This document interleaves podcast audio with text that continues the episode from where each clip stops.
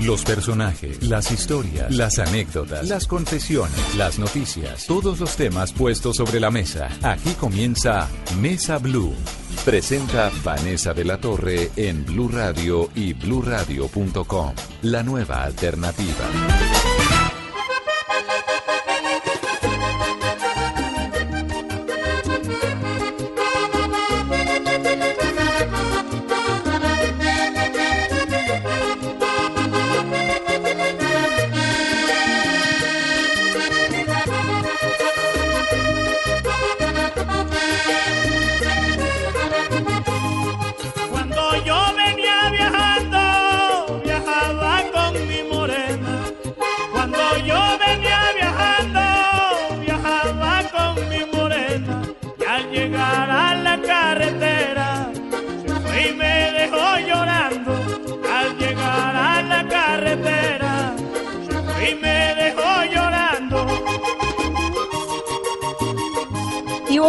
Es el tercer hijo del maestro Leandro Díaz y creció, por supuesto, entre vallenatos, entre historias de juglares, entre toda esa música que se ha convertido en el himno de Colombia. Ivo, un gusto estar aquí con usted en Mesa Blue. Vanessa, el placer es mío. De verdad que contento de estar contigo. ¿Cómo es su historia? ¿Usted cómo era su infancia, por ejemplo? Bueno, yo fui un muchacho que, que nací en un hogar muy particular, donde eh, amanecía y se anochecía escuchando música, en vivo o, en, en aparatos de reproducción musical, en tocadiscos. Eh, fui un muchacho que nació, que cuando crecí no entendía eh, por qué mi papá no había podido mirar la luz del sol, porque tenía un papá que no veía. Eh, después cuando, cuando ya pues eh, pude entenderlo a mis siete años, siete, ocho años, eh, era normal. Mi papá era un hombre se comportaba amoroso, eh, tranquilo, muy conciliador. Era un hombre que, que enseñaba mucho con su, con su comportamiento. Fuimos, nacimos en un lugar, un- un lugar muy humilde, pero con muchos valores que nuestro padre y mi madre pues nos inculcaron. ¿Su padre siempre fue invidente? Sí, mi papá nació, nació ciego un 20 de febrero de 1928 y nació en una finca que tenían sus padres, eh, en una finca que se llamaba Alto Pino, eh, en Lagunita de la Sierra, municipio de, de Atonuevo, en La Guajira, y vivió ahí prácticamente durante sus primeros 20 años de vida. ¿Qué hacía cuando joven? Bueno, mi padre, como él era invidente, cuando sus primeros, sus primeros años de vida de niño eh, fue muy recriminado. En esa época un niño que tuviera pues alguna dificultad eh, física era visto como, como, como algo que no, que no, que no podía eh, prestar servicio en una finca. ¿sí? porque no podía ir a, a recolectar el café, no podía ir a, a cortar la caña. ¿Era una familia humilde, trabajadora? ¿Cómo era? Sí, claro, era una familia humilde que vivía de- del corte de la caña y, y- y de la recolección del café. Y, y bueno, eh, eh, mi abuelo eh, eh, veía a, ese hijo, que era el, el primer hijo de su, de su, de su matrimonio, como la esperanza, pues como sabes que uno cuando tiene su primer hijo, esa es la esperanza que uno tiene, mi hijo va a ser el doctor, mi hijo va a ser el... Y la esperanza que el viejo Abel tenía pues en su primer hijo le salió ciego, fue una frustración enorme para él, tanto para su mamá, eh, y terminó pues el viejo eh, eh, eh, ejerciendo algún cierto rechazo hacia su hijo pues que había nacido ciego. Y para Leandro eso crecer con esa situación fue muy difícil. El amor de su madre, sí, pues eso fue muy reconfortante para él, pero fue muy difícil su crecimiento, sobre todo vivir en una finca eh, que, que tenía eh, eh, zonas quebradas, que no era plano, No, pues durísimo, claro. darse golpes, tenía que, mejor dicho, era una vida muy difícil, muy difícil. Y Leandro encontró, encontró en el canto una forma de comunicarse con las personas. Él se daba cuenta que cuando eh, se aprendía algún trocito de canción que alguien cantaba, eh, se daba cuenta que alrededor de él se reunían los trabajadores de la finca cuando estaban en, en el descanso de la jornada. Ahora que estaba hablando de la mamá, me viene a la memoria inmediatamente en la imagen de Ray Charles. Algo parecido, ¿no? Una mamá que empujaba a su hijo a cantar y a trabajar y a salir de esa situación pues tan frustrante de ser invidente. Sí, sí, Leandro fue un hombre que eh, cuando le escuchaba decir a su papá, es que Leandro no hace nada, está ahí sentado todo el día, le decía, le dijo a su mamá, la primera vez que lo oyó, yo mañana me voy a levantar temprano porque me voy a poner a moler el maíz para que tú hagas el desayuno de los trabajadores. Yo soy el que de, el que de ahora en adelante voy a... No, que vas a moler tú, te vas a dar un golpe, te vas a... Pero ¿Y en qué momento comienza a descubrir que lo suyo es el canto? comienza a descubrir que lo, que lo de él es el canto cuando eh, una tía, que tenía, la tía erótida, le cantaba trozos de canciones de las que se aprendía, de las que escuchaban en el pueblo, en la radio, o que le escuchaba a alguien. Ella venía para entretener a Leandro, le cantaba esos trocitos de canciones. ¿Y, en esa época Y- qué canciones y- eran? Como que- eh, eh, dice, me decía mi papá que cantaba por lo menos el Rancho Grande. Allá en el Rancho Grande, allá donde vivía, había una llanerita que alegre me decía, que alegre me decía. Esa canción. Voy a hacer los calzones. Voy a hacer unos calzones. bueno, entonces mi papá cantaba ese trocito de canción. Y, y él lo hacía, él escogía el horario donde los trabajadores de la finca llegaban a su, a, a- a su, a su descanso en la tarde, por las tardes, él se ponía a cantar. Entonces los trabajadores venían y se les sentaban alrededor y él se daba cuenta que tenía un auditorio cantando, que no lo podía hacer de otra forma. y acompañado de mi dolor, siempre he vivido en la oscuridad, sin ver la luna, sin ver al sol, puse a pensar a la humanidad, sin ver la luna, sin ver al sol, puse a pensar a la humanidad. Yo tengo algo que no tienen los demás, no tengo vista no tengo ninguna orientación, sino la espiritual, la que Dios me dio. Entonces yo soy único y hizo el milagro de, de hacerme diferente a los demás. Entonces, eh, cada vez que la tía llegaba del pueblo, él le preguntaba, tía, ¿y qué, qué me trajo por ahí? No, me, eh, eh, traje esta canción, cualquier canción, una cumbia, un- una polca, un bolero, cualquier música era una excusa para Leandro tener reunido su auditorio. Ahí se dio cuenta que a través del canto tenía una comunicación con la gente, porque el resto del tiempo él estaba siempre sentado en una sillita, abandonado, o le tocaba que inventarse algún juguete con un palito, alguna cosa, para poder entretenerse todo ese tiempo. ¿Y en qué momento de la vida él dice, bueno, lo mío es el canto, me voy a dedicar a esto? Y sale del pueblo, ¿hacia dónde?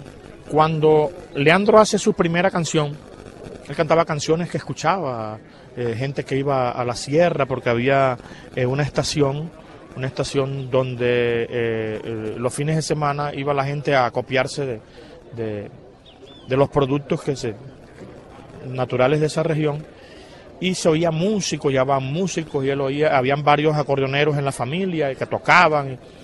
Entonces, a él un día para eh, unas fiestas patronales del pueblo lo dejaron solo en la finca. Eh, cuando la familia regresó a los tres días, él lo que les guardó fue una canción. Hizo su primera canción. ¿Que ¿Era cuál? ¿Se acuerda? No, mi papá nunca quiso cantar esa canción porque era una canción que tenía un, un contenido eh, muy fuerte para, para, para la mamá, para el papá. Entonces la mamá le hizo prometer que no volviera a cantar más nunca esa canción porque ya le dolía eh, que él dijera esas cosas que él decía. Entonces, Leandro prometió, como él había prometido no volver a cantar esa canción, tenía que hacer una segunda. Y hizo su segunda canción que se llama La Loba Ceniza, que se conoce en el mundo de la música como La Camaleona, y, no se, y no se conoció en la autoría de Leandro, sino en la autoría de Abel Antonio Villa, que en esa época las canciones eh, viajaban y la gente las tomaba y las cogía, se, se, apropiaba de ellas. Una mujer que vive en la sierra, llego a tu casa y la encuentro rabiosa. La encontré como una soberbia, señores, con espuma en la boca, con espuma en la boca, con espuma en la boca.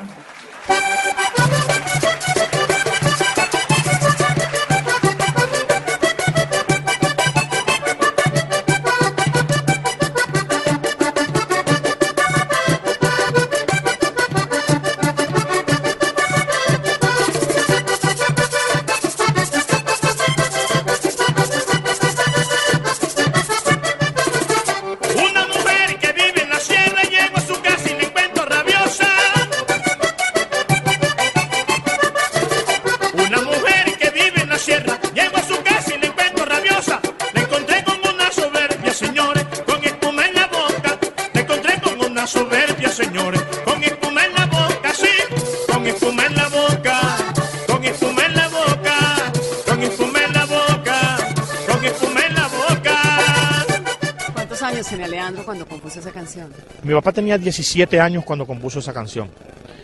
Cuando hizo esa obra, eh, eh, prácticamente se regó en, esa región de la sierra, las veredas, de que Leandro hacía composiciones. Él comenzó él a producir canciones, muchas canciones, y las cantaba, y, entonces eh, se convirtió prácticamente que en, un, en un muchacho que, que el le decían el cieguito, el cieguito de Nacha, Nacha era la mamá. El cieguito de Nacha canta bonito, tiene unas canciones y le canta a la naturaleza y le canta a las mujeres. Y Entonces se, regó eh, la bola de que, de, que el ciego cantaba. Y fue así como, como Leandro encontró de que eh, a través del canto podía tener comunicación con la gente, podía estar rodeado de personas, no estaba, no iba a estar solo como siempre lo tenía de pronto su familia, un poquito relegado y abandonado. Ahora, ¿cómo hacía él luego con los años para componer o ahí mismo? ¿Cómo hacía para componer, para hacer esas descripciones de sus canciones de algo que no veía? Sí, yo pienso que, que Leandro se llenó en, en todo ese tiempo que vivió en la sierra de mucha información.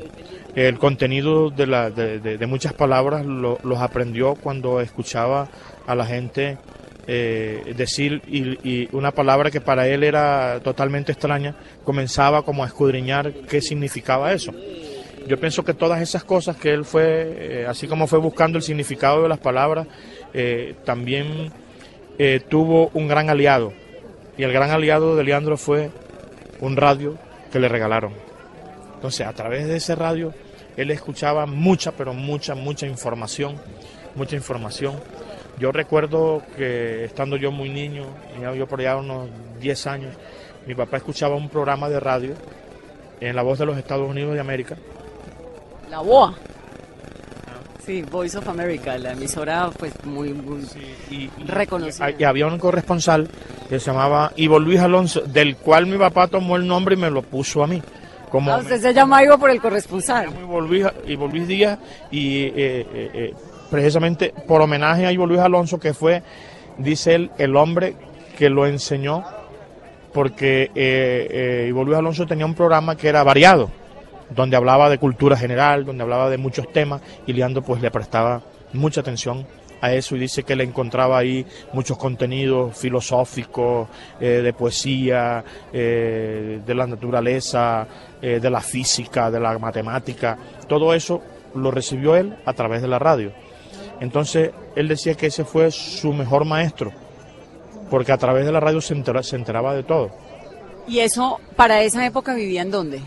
En esa época él vivía, vivía en, la finca todavía en Ato Nuevo, cuando después ya a los 20 años, sí, ya decide salirse de la sierra y se va a vivir a Ato Nuevo Luego de Ato Nuevo pasa a Barranca, eh, la familia, eh, los abuelos compran un- una finca en Tocaimo, en Tocaimo ya eso es en el Cesar, en el departamento del Cesar, se trasladan hacia el departamento del Cesar, ya mi papá encuentra que ahí en ese pueblo vivían cuatro acordeoneros, había cuatro acordeoneros y no había nadie que cantaba. Como él sí cantaba y hacía sus propias canciones, vivía en ese pueblo el famoso Francisco Chico Bolaño, uno de los acordeoneros que se recuerda que son de los más famosos de la época. Entonces Leandro encontró ahí como un terreno fértil, abonado, con cuatro acordeoneros que no tenían cantante, que no tenían compositor, y fue ahí donde comenzó pues prácticamente a desarrollar su obra musical y se dio a conocer en esa región y ya es cuando llega a oídos de Rafael Escalona y de los músicos de la región que había un ciego que cantaba y que cantaba unas canciones con, unos, con una temática distinta. Mi papá me dice que él una vez estaba sufriendo una decepción amorosa, que tenía una noviecita y que no había podido eh, conquistarla. Y se encontró con un amigo que también estaba pasando por lo mismo. Y el tipo comenzó a hacerle unos versos a la muchacha y, el verso que, Leandro le escuchó, Leandro, mira, me está pasando esto y le tengo un verso a esa muchacha y dice así, si queréis, queréis, queréisme, y si no, no me queráis, pero no te cause pena cuando con otra me veáis. Leandro que le estaba pasando le dijo, pero es que ven acá, con ese lenguaje yo no puedo conquistar a la muchacha. Yo tengo que tratar de que ella, eh, enamorarla con mi canto para poder eh, eh, llegar a su sentimiento, llegar a su corazón. Y hace Leandro una canción que después fue grabada por muchos músicos, se llama Quiéreme, y dice, implorando tu cariño, pasó las noches, pasó los días, quiéreme vidita mía, que soy un ave y no tengo nido, quisiera vivir contigo en completas alegrías. Yo soñé que acariciaba tus suaves manos, tu lindo talle. Y esas cosas me enguayaban, vivo penando, tú bien lo sabes. Cantaré de tarde en tarde para consolar mi alma. Y cantaré de tarde en tarde para consolar mi alma. Eso fue lo que comenzó a encantar de Leandro, el decir eh, las cosas sencillas, pero eh, eh, de manera poética, eh, incluyendo términos y, un lenguaje distinto al- a ese primitivo que se le cantaba al toro, que se le cantaba a la cotidianidad, que se le cantaba al canto del gallo. Y Leandro comenzó a, a incluir aquí elementos de la naturaleza en sus cantos, a usar las figuras literarias que él se aprendía. ¿Cómo fue que conoció a Gabo? A Gabo, a Gabo lo, lo- lo conoce precisamente eh, por su obra La diosa coronada, que nace precisamente en Tocaima. Esa canción pues viajó, viajó con los músicos, con, con los parranderos, con la gente, con, con el ciudadano común que se aprendía un verso y, y lo regaba, lo, lo cantaba. Gabo, eh, eh, cuando el periódico lo, lo envía El espectador. el espectador lo envía a, a- a- a cazar historias, a cazar historias, lo saca de, de- de- la oficina y vaya a buscar historias, vaya a buscar historias.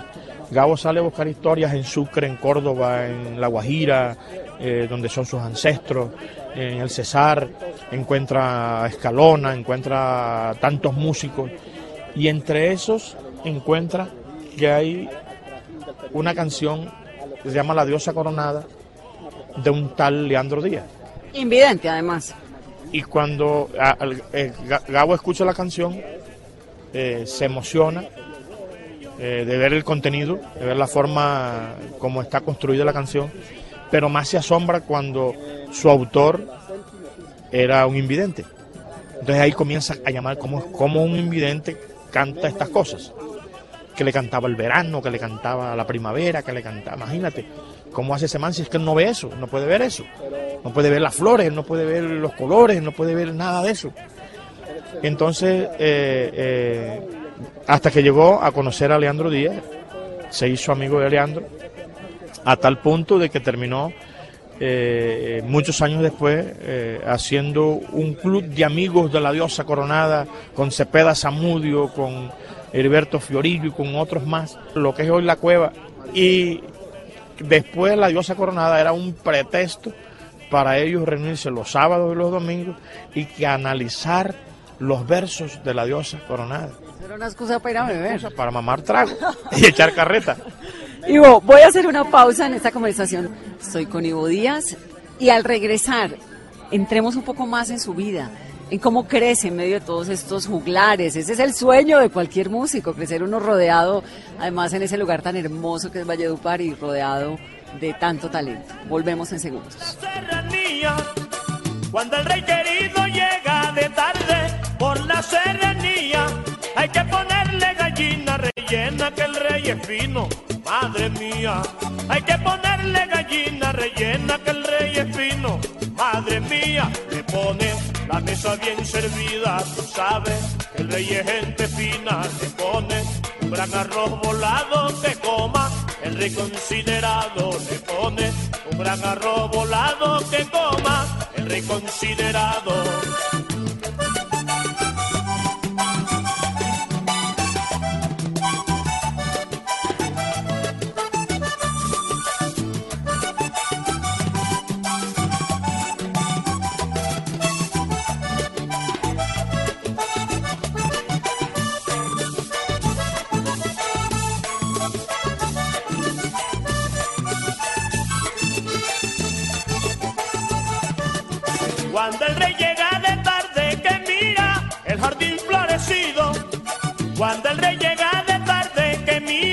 el jardín florecido. Cuando la diosa mueve el caderaje se pone el rey más engreído. Cuando la diosa mueve el caderaje se pone el rey más engreído. Y llega, la mira con anhelos y dice, gracias le doy al cielo que viva. Alegre la sabana ya tiene su diosa coronada y canta el pobre Leandro Díaz triste por la serranía.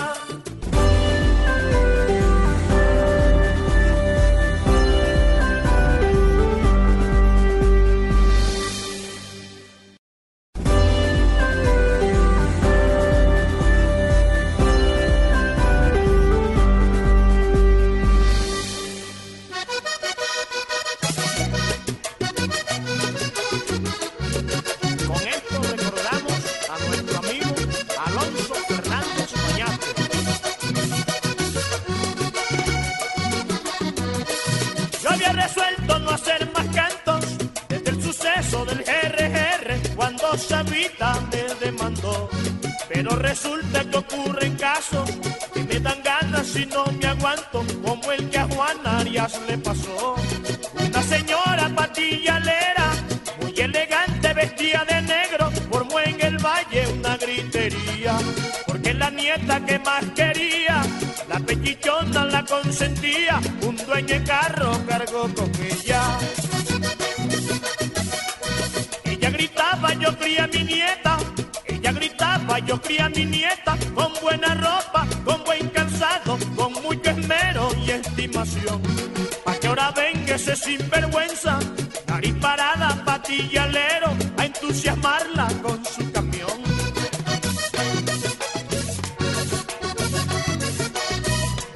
Tranquilízate, Juanaria, déjate de tanta bulla. Tranquilízate, Juanaria,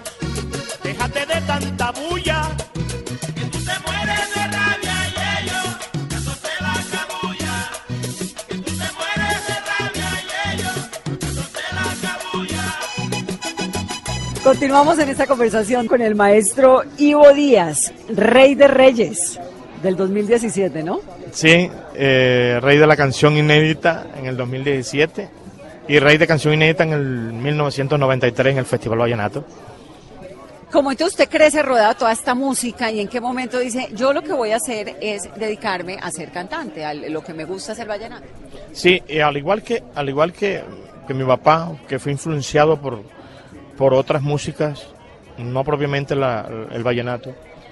Yo lo que escuchaba de niño eran las tres guitarras, el, grupo que tenía mi papá de, guitarras, intercalaban canciones vallenatas con boleros, rancheras y pasodobles. Eh, cantaban algunas polcas también. Entonces, a mí me gustaba eso, eso es lo que yo escuchaba y mi mamá lo que le gustaba escuchar también eran las rancheras. Entonces yo en el colegio terminé fue eh, cantando esa música. Luego ya cuando eh, las visitas de tantos, de tantos amigos, de Luis Enrique, de Escalona, de Colacho, de Ponchocote, del viejo Emiliano, de Lorenzo, eso comenzó como a marcarme con eh, el ver esas historias, porque ellos comenzaban a, a contar la historia. Compadre Leandro dice esta canción, tal, tal, tal, tal, contaban la historia de la canción y después cuando cantaban la canción, eso terminaba uno emocionándose más por la historia que por la, que, por la canción en sí. Eso fue llenándome eh, eh, el corazón de, música, de, historia, de, de, esa cotidianidad. Y terminé cantando vallenato. Mi papá era reacio a que yo fuera músico porque, porque a él, ¿Por qué? Porque a él como músico le había tocado, le había tocado eh, eh, romper muchos paradigmas. Leandro fueron muchas las puertas que, que se cerraron, de pronto por su condición física y, de pronto porque había algunos personajes que, que tenían eh, relevancia y, importancia y tenían acaparada pues la, la, la audiencia y, mirar a un Leandro Díaz, a un cieguito que, que parecía indefenso, pero que su obra era una era, era un bulldozer que arrasaba con cualquier con todo lo que se atravesaba a su lado. Yo creo que esas cosas me, me terminaron marcando, terminé cantando vallenatos como mi padre. si usted, el, el vallenato digamos, usted obviamente pues tiene una herencia genética, ¿no? De vallenato, pero además tiene talento. Sí, claro. ¿Y cómo descubrió que tiene talento a diferencia de sus otros hermanos que no tocan vallenato, no cantan vallenato? comencé a hacer versos, comencé a hacer mis propios versos, a hacer cancioncitas, hacer canciones, y las cantaba con mis compañeros del colegio. Y eh, me doy cuenta que a la gente le agradaba, que a la gente le gustaba. Y habían otros muchachos, algunos que tocaba acordeón, el otro que tocaba la caja, y armamos un, armamos como un, como un conjuntico donde, donde, donde participábamos varios. Ya cuando eh, eh, participé de los concursos eh, de las semanas culturales que se hacían en, los colegios, comencé a ganarme los premios. Cuando ya comenzó a ganarme los premios y, mi, mi, papá no le gustaba que yo cantara, no le gustaba que, que yo aprendiera a tocar acordeón, que yo tuviera una guitarra, porque eso de músico era una vida muy difícil no, no, no, no era pues como ahora que se podía tener un marketing y, un manager y todo, todo, todo el tema. Antes no, antes le tocaba muy duro, eh, abrirse camino no era fácil. Entonces él no quería que ninguno de sus hijos eh, caminara por ese sendero tan abrupto que él le tocó caminar. Y quería que fuéramos unos doctores, que fuéramos... Cuando estoy en la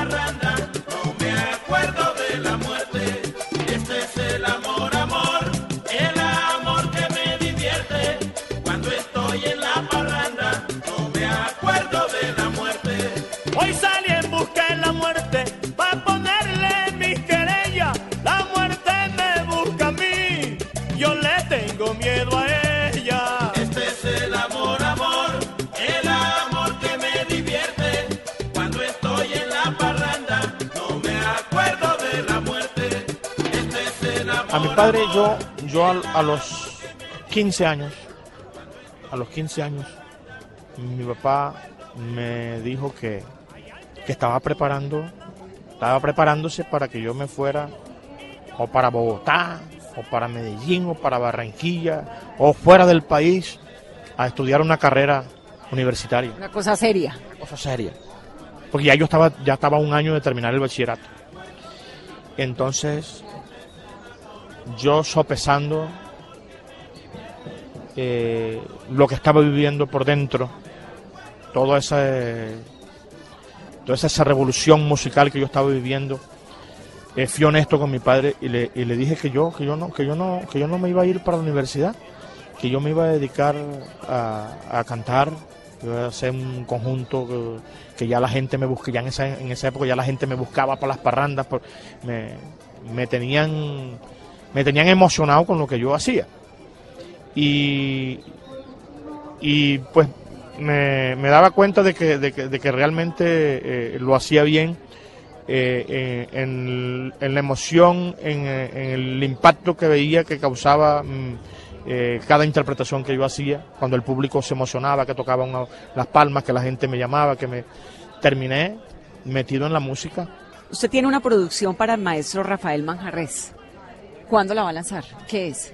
Bueno, en el mes de noviembre estaremos lanzando un trabajo discográfico que al lado de Almes Granados, mi compañero Rey Vallenato, hicimos para, para eh, regalársela a la humanidad. Es sobre la obra de Rafael Manjarres. Son 36 canciones, eh, canciones que en varias, en varias eh, voces han, se han, escuchado en Colombia, canciones como Ausencia Sentimental, Benditos Versos, Bendita Duda, Señora y otras tantas él es el de un verso bien sutil y dirigido. Ay, cántemela, por favor. Vamos a cantarla. Un verso bien sutil y dirigido, delicado y sensitivo, quisiera componer yo. Le ruego, mi señora, que comprenda que no sé si usted se ofenda, pero es mi declaración. Que el amor no tiene redes, no hay nada que lo pueda detener.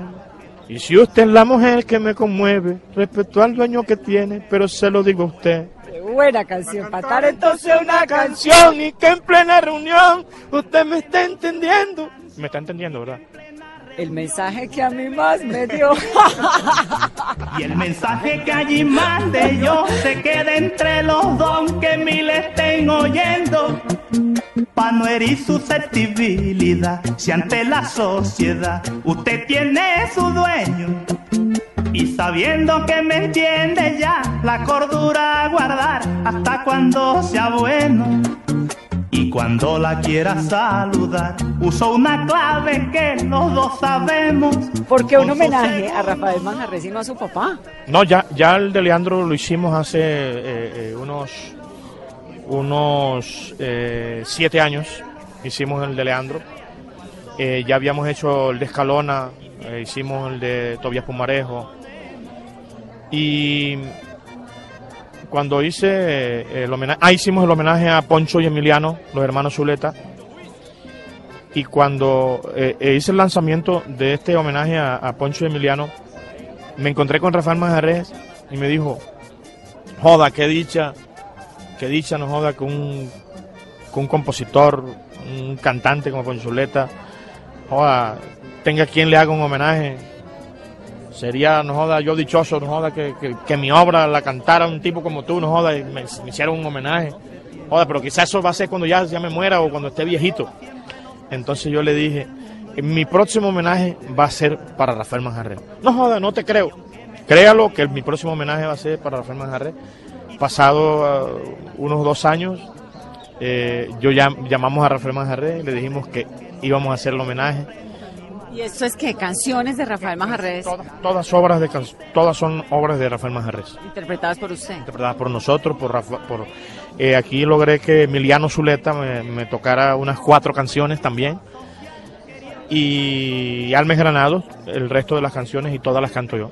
Quizá por querer sin pensar un amor tan divino. Y por eso él considerará, si es malo entonces hará cambiarnos de camino. Y si yo la quiero saludar, digo su nombre y menciono otro pueblo.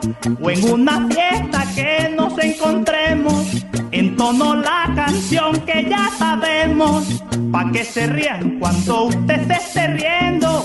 Y si es caso de acuerdo, nos ponemos. Usted, por supuesto, pues hace un trabajo muy grande con estos homenajes, con ese talento por mantener y por preservar el vallenato. ¿Cómo ve el vallenato en este momento en Colombia en medio de todas estas explosiones musicales que hay? Bueno, la difusión del vallenato como tal, pues ha bajado en las estaciones de radio, sobre todo en las estaciones de radio, porque bueno, en vivo se sigue, se sigue, se sigue haciendo en las fiestas particulares, en los espectáculos pero yo pienso que eh, también el, se tiene la culpa de que el vallenato no sea más difundido. Yo creo que por ese contenido que ha ido desvirtuando todas esas páginas que escribieron nuestros juglares. O sea, contenidos nuevos. Sí, hay muchos contenidos nuevos que de pronto eh, se centran más en lo, en, la, en, lo, en lo vano, en lo comercial, en, lo que, en lo que está de moda, en lo que, en lo que está actual.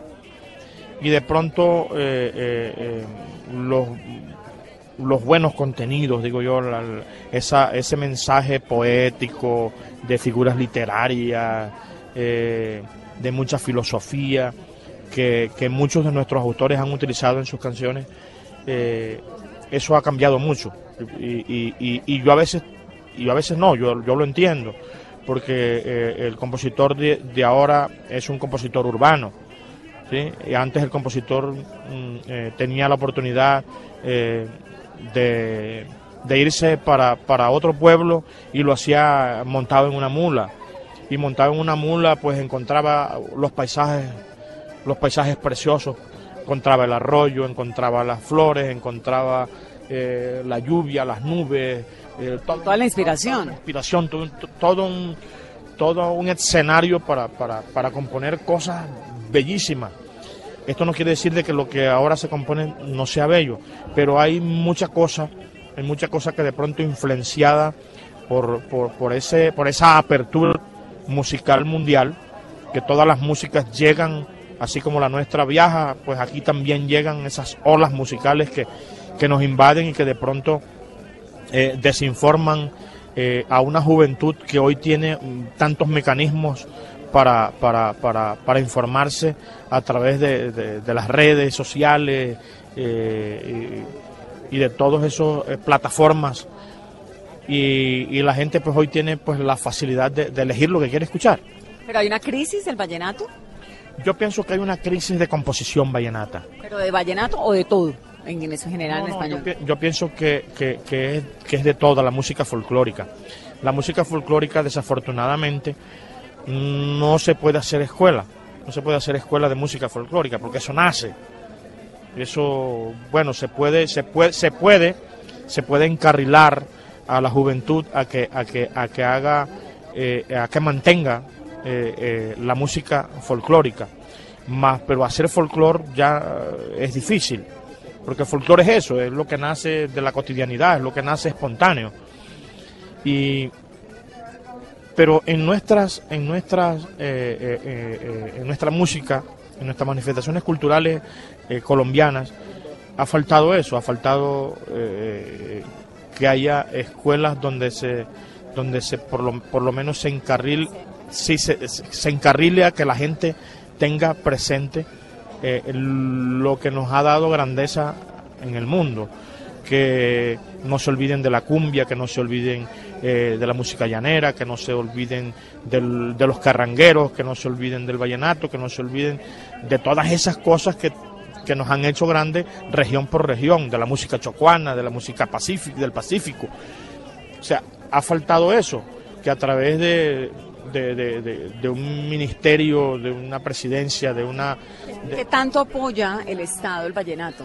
los gobiernos, que tanto, más allá obviamente del Festival Vallenato, pues que sin duda es muy importante y reconoce el talento y, y sobre todo el significado, el simbolismo que hay detrás del vallenato, ¿qué tanto apoyo reciben los nuevos artistas, los compositores? Bueno, se está, está, los planes de salvaguarda eh, están, están funcionando están funcionando y, a través de, del Ministerio de Cultura se ha ido eh, tratando de, por lo menos de, devolverle a, Colombia un poquito de lo que del olvido que, nos han tenido. Porque es que desafortunadamente aquí el autor el autor ha estado desamparado. El autor y me refiero al autor en, en todos los campos en todos los campos. Aquí el hombre que hace arte se muere del hambre. Aquí el hombre que hace arte se muere del hambre. Aquí el, que hace escultura, el, que, de la pintura, el, trabajador del arte. Si no es por su arte, se muere del hambre porque Con las uñas toca el trabajo. que el Estado no, no, o sea, no, te- no, no te da las herramientas no, no, no, para que tú puedas desarrollar esas habilidades. Eh, de pronto como puede ocurrir en, otras, en otros países. Por lo menos uno va a, a- a México y México está lleno de, de colorido, de colorido, de artesanías, de todo lo que ellos hacen está Como un orgullo, ¿no? está, está a- a- a- a- al servicio del mundo. ¿sí? De pronto, eh, eso es lo que ha pasado con. Se murieron, se han ido muriendo nuestros grandes exponentes. Se murió Crescencio Salcedo, se ha muerto Estercita Forero, se murió Jorge Villamil, se murió Gabo, se murieron todos esos hombres grandes de la literatura, del canto, de la poesía, y no ha habido una renovación. O tal vez sí ha habido una renovación porque es un país donde hay un talento impresionante, pero falta que nos enorgullezcamos más de lo que tenemos, que, lo- que lo adoptemos en el alma. sobre todo que haya un apoyo estatal a ese a ese hacedor de, de folclore, a ese escritor, a ese escultor, a, a todo ese trabajador del arte colombiano. Bueno, pues por el momento, maestro, espero su disco ahora en el homenaje a Rafael Manjarres para que lo oigamos y para deleitarnos con esa música suya. Qué delicia conversar con usted. No, no, la delicia es escuchar tu voz y ser entrevistado por alguien que, que, que tiene un pergamino importante, que, que además es una mujer hermosamente bella, como decía, como decía el maestro, el maestro Escalona. Eh, eh, sentirse eh, al lado tuyo, eh, eh, eh, quisiera uno que fuera interminable la entrevista. Maestro, el gusto ha sido totalmente mío y de los oyentes que han tenido la posibilidad de escucharlo y de deleitarnos un rato con buen vallenato. Gracias, maestro. No, las gracias a ti, Vanessa. Que Dios te bendiga. Soy Vanessa de la Torre y esto es Mesa Blue.